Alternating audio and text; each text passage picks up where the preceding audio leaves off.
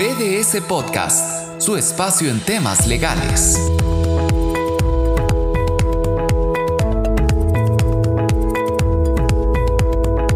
Muy buenas, les saluda Ángel Herrera de Honduras de la Oficina Regional de nuestro país. ¿Cómo está usted? Le saluda Carla Andoni de BDS Honduras, socia directora de esta firma. Qué bien, qué bien, qué bien. Tan importante es siempre tener este tipo de conversaciones porque eh, son aportaciones que uno hace pues a la a las personas que se interesan por temas como, vaya, por ejemplo, la discapacidad. ¿Qué, merece? Más, más, que eso, Ángel, creo yo que es la, la, discriminación en sí, que dentro de esa palabra discriminación está contenido eh, la, la, la, discriminación por sexo, por raza, por discapacidad, eh, por creencias.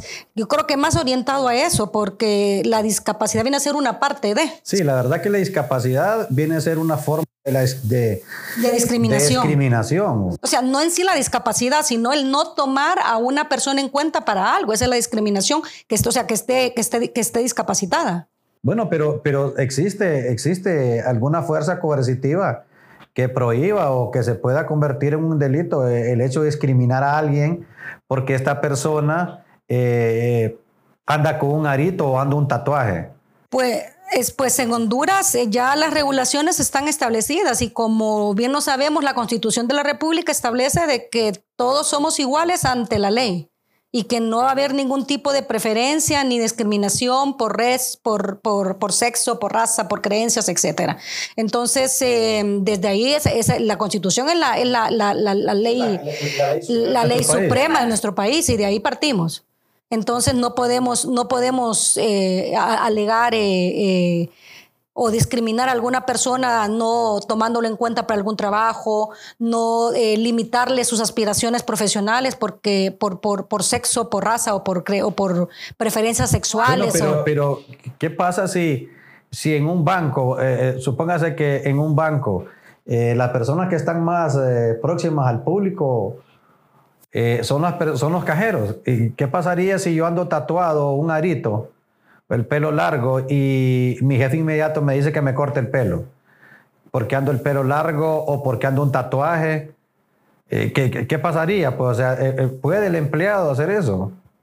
El asunto está que ya dentro de las políticas internas de la empresa ya se establece la forma de cómo las personas que dan la cara ante el público tienen que andar vestidas. Para mí, si en todo caso, Ángel, la, la, persona tiene algún tatuaje o algo, pues que trate de no tenerlo visible.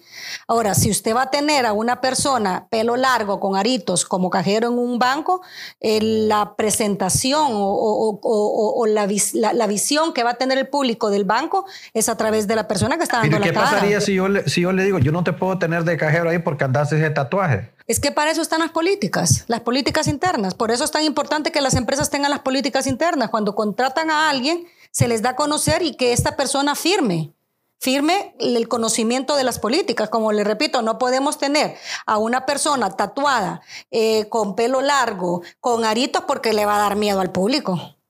Entonces, para eso, es, para, para eso es lo importante de las políticas internas dentro de una empresa.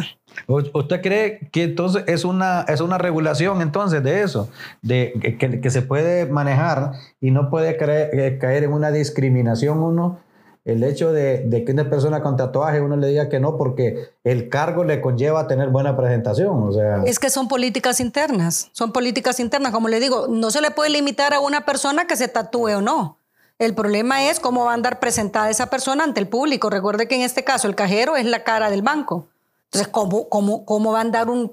O sea, usted como cliente va a llegar donde una persona que está tatuada con aritos, pelo largo, la, la, la, cara del banco, ¿qué va el público.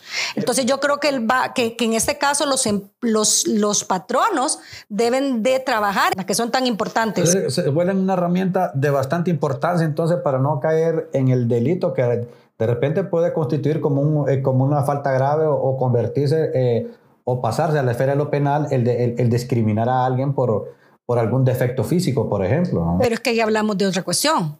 Porque la discapacidad eh, no es lo mismo la discapacidad que usted no va a emplear a una persona tal vez porque no tenga una mano o porque tenga o no tenga o, le falte una pierna o qué sé yo a, a una persona que anda tatuada. O sea, son cosas diferentes. La discapacidad ya está regulada en, nuestra, en, Honduras y establece de que eh, hay una ley que protege a los discapacitados. E incluso se le obliga al patrono a tener ciertos empleados con discapacidad en todo caso. El patrono no puede negarse a darle em, empleado, empleo perdón, a una persona porque tenga alguna discapacidad, más bien tiene que promover eso y facilitarle su movilidad dentro de la empresa. ¿Y, cuál sería la sanción que, que la ley establece para esta empresa para esta empresa que, no emplea a este tipo de personas? Pues eh, atendiendo lo que, como, usted bien no sabe, atendiendo lo, atendiendo lo que la ley establece, ya eh, la discriminación, usted sabe que está recién regulada. Eso fue un boom ahorita en Honduras, cuando, cuando en el 2019 que entró en vigencia el nuevo Código Penal, donde, eh, donde lo, lo, que es el acoso sexual, el acoso la cosa laboral, la cosa sexual. Entonces, la persona que está discriminada puede, puede, puede orientarse por eso bueno, me, está, me están acosando laboralmente porque no me dan, o sea, porque en el trabajo me miran de menos. Eh, ahora las tendencias que hay, ahora por la, por la mente abierta que hay, la tendencia que es una corriente que existe a nivel del mundo, eh, también puede, eh, hay problemas que se generan en los centros de trabajo porque personas que, que tienen preferencias sexuales distintas eh, exigen que, se les, que sea un baño propio para ellos. Y, y, el no haberlo, ellos sienten que se les discrimina, que ese es un problema que estamos teniendo ahora. Y lastimosamente, eh, para este, este tipo de personas, la legislación hondureña no obliga al patrono a tener un baño distinto que no sea de un hombre o una mujer. O como aquellos también que necesitan que su carnet eh, se les identifique, por ejemplo, si se llama Juana Méndez, Juan Méndez, ella quiere que sea Juana Méndez. Y, si hay, y hay casos de que, de que ellos mandan notas a, a, los departamentos de, de, personal para que se le identifique como Juana Méndez. Sí, pero lo cierto es que ese, eso, eso ahorita está siendo objeto de, de, iniciativas de ley, como usted bien lo sabe, ante el Congreso porque no hay nada establecido al respecto. Eh, ya ahí ya queda, eh, el patrono tiene que ser inteligente al manejar ese tipo de situaciones. No así el hecho de discriminar a una mujer al no, al, no darle, al no darle empleo a una persona discapacitada o dentro de la empresa a una mujer que se le, que se le, que se le empiece a, acosar laboralmente porque tal vez la mujer, la persona, en este caso la mujer va a salir embarazada o, está embarazada. Entonces ella se siente acosada laboralmente por el hecho que está embarazada. Entonces ahí entramos a la vía de la discriminación orientada también con el acoso laboral. Y usted sabe las repercusiones que ahora el nuevo código, el nuevo sí, claro. contempla. Recuerde que en nuestro país ahora eh, con las reformas que se dieron en el Código Penal, eh, se incluyó, entre otros delitos, lo que es el acoso sexual, que antes solo lo regulaba quizás el Código de Trabajo o a través de un decreto eh, el tema de, de, como una falta grave, pero ahora el Código Penal lo tipifica como un delito y lleva, lleva consigo penas de prisión y penas pecuniarias. ¿Por qué? Porque de repente entramos en una discriminación de repente, o por qué, eh, ya sea una, discriminación a través de un acoso eh, laboral o un acoso sexual, que pasamos ya a la esfera de lo criminal. Entonces, sí, hoy por hoy en nuestro país se están tratando de crear las normas para poder eh, orientar o para poder crear normas que vengan a regular como lo que yo le mencionaba hace poco el hecho de que una persona quiere que se le identifique con el nombre de mujer teniendo el nombre de varón. Pero él dice que él tiene derecho a que, a que se le conozca como Juana en el caso que hablamos anteriormente. Entonces, él puede, él puede en su real saber entender sentirse discriminado por el hecho que no le dan un baño para él, no que lo obligan a ir al baño de varones cuando él se siente una mujer. Entonces, se están dando ese tipo de casos que ellos se sienten discriminados, pues. No, exacto, pero recuerda que mientras no haya ninguna legislación que le prohíba o le permita hacer tal cosa, entonces eh, básicamente aquí es la forma inteligente como se tiene que manejar la situación eh, el, patrono. Tiene que buscarse momentáneamente una salida de manera que el patrono no se vea, no se vea afectado. no así como, le, como vuelvo a repetir en el caso de la mujer o de la persona discapacitada, o porque una persona no cree en Dios, eh, eh, es despedida de, su trabajo. Entonces, ahí entramos en la vía de la discriminación por creencias religiosas. Entonces, son, son aspectos que el patrono tiene que tener mucho cuidado a la hora de em, de sancionar o despedir a alguna persona. ¿Por qué? Porque si va mal orientado ese, esa sanción, se puede especular en una discriminación y al final puede, puede resultar con perjuicio al patrono. Y que recuerde que a veces se han dado casos en las, en empresas que hay personas que se han sentido discriminadas porque le hace falta un dedo de la mano o una mano. Entonces, eh, eso lógicamente... Eh, como usted lo, mencionaba anteriormente, que es de una manera eh, prudente, inteligente a la hora de abordar un problema de eso. Pero sí es importante que el, patrono tenga claro que no puede por temas de raza, religión o nacionalidad, porque hay gente que le dice, no, yo no voy a emplear a, a estas personas de, de, nacionalidad X porque no trabajan. O preferencia sexual. si llega una persona que, que, hombre, que tiene sus preferencias sexuales diferentes, por el hecho de que sea esta persona tenga esas preferencias, el patrono no puede decirle, no, no te empleo porque eres aquí o eres allá sino que sencillamente eso no tiene que ser un obstáculo, sino que se tiene que valorar a la, a la persona en sí como, como trabajador, no en realmente por sus preferencias. Sí, claro. Entonces hay que tener cuidado. recuerde que también ese tema de la discriminación es un tema mundialmente abordado y lo están haciendo no solo en el ambiente laboral, sino que también en el ambiente deportivo. Lo vemos, eh, hoy lo vemos no muy seguido, pero antes eh, las personas de, de, raza de color se sentían discriminadas porque eh, le gritaban en un estadio. Y han habido sanciones al equipo y a la afición y han sancionado estadios enteros para que ese equipo no juegue de local. ¿Por qué? Porque hubieron cantos homofóbicos, le llaman ellos, en el caso de, de preferencias sexuales o de racismo. En este caso, por temas de color. Y no solo las personas de color, también por la nacionalidad, por el hecho de ser de Latinoamérica, de Centroamérica, también existe un tipo de, discriminación, incluso por no hablar un idioma, el inglés, por ejemplo. Eso también es un tipo de discriminación que en nuestro país todavía estamos en pañales en cuanto a legislar, a crear la norma para que este tipo de cosas no se dé. Porque es injusto, pues, que por el hecho de ser una mujer no se le dé un cargo de dirección y que se sepa que ella no se le da la oportunidad porque esa, ese puesto es para hombres.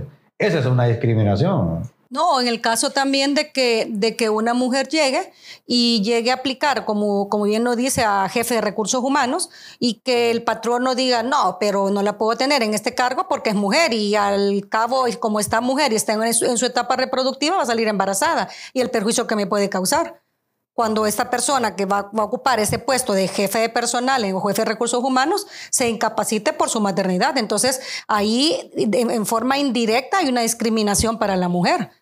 Entonces, hay que tener mucho cuidado con eso. Precisamente, esa es la discriminación como tal. Esa es la, esa es la naturaleza eh, que lleva implícito la discriminación. Entonces eso, eso, es, eso es importante para, es una alerta para los patronos, o sea, eh, no es solamente sancionar, sino que aplicar bien el procedimiento administrativo previo a sancionar a una persona, porque si aparte de que lo, de que, de que lo está mal sancionando, es decir, no está agotando el debido proceso, y eso trae consigo también una discriminación, ¿qué va a pasar? O sea, el, el patrono le va a tocar eh, pagar, si en un caso hay, hay un despido, le va a tocar pagar todas las prestaciones y a su vez puede ser objeto de una demanda de daños y perjuicios por la discriminación. No, y no una demanda conforme el derecho interno de cada país, sino que demandas internacionales.